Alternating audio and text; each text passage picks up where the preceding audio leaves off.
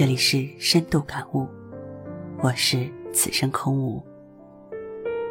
小时候，我们总是想着快点长大，特别是当我们口袋没有零花钱的时候，那个时候，我们总会为了买个什么，而在父母那软磨硬泡、哭爹喊娘的那几个小时里呀，不断的渴望能够快点长大。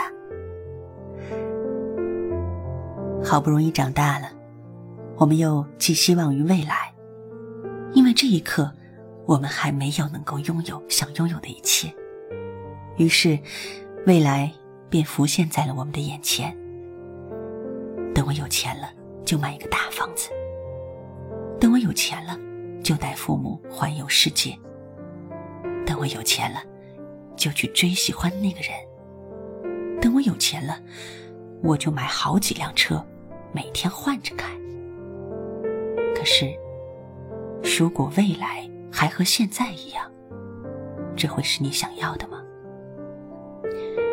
于是，我想到了一个词：中年危机。有一个四十出头的朋友和我说过，到了我这个年纪，也就是到了中年了，我会发现，很多事情我都选择冷淡相待。这个年纪的我，有了前所未有的担心。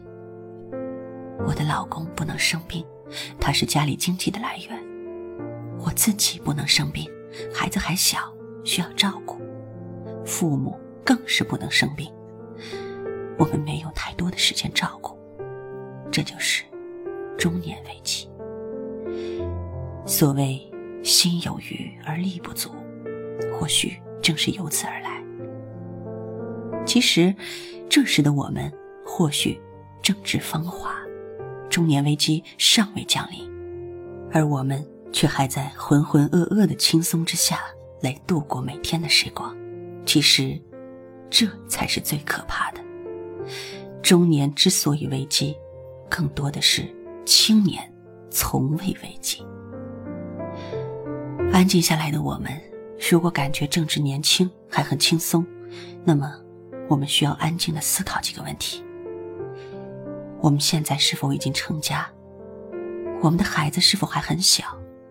我们的父母是否都有退休金？他们是不是一定不会生病？这还没有牵扯到我们自己呀。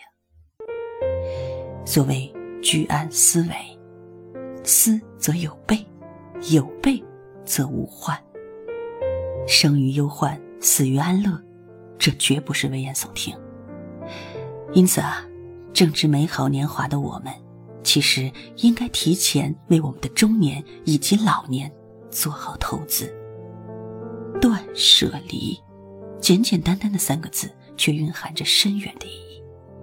所谓断，就是不收取不需要的东西。作为一个成年人，我们在生活中啊，应该学会拒绝、断绝那些毫无意义的收取。趁着自己还有时间。多陪陪该陪的人。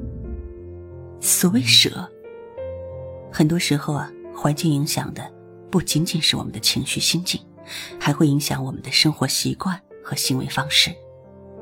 所以，对于那些你不喜欢的和让你无法成长或是支撑不了你的理想的环境，请早日舍弃。或许因此你会有所损失，或许这个环境给予你安逸。可是你要知道，一辈子太长，你一个人不仅仅是你一个人，而是你的一个家庭，你的一个决定，有时影响的是你整个家庭的未来。很可能啊，我们现在贪图的这一点点安逸，消耗的是我们家庭的未来。离，生活中啊，到处都存在诱惑，对物质和权力的贪婪是人的本性。其实呢，这也没有错，这是我们对生活的追求。但是，我们也要知道，时间宝贵。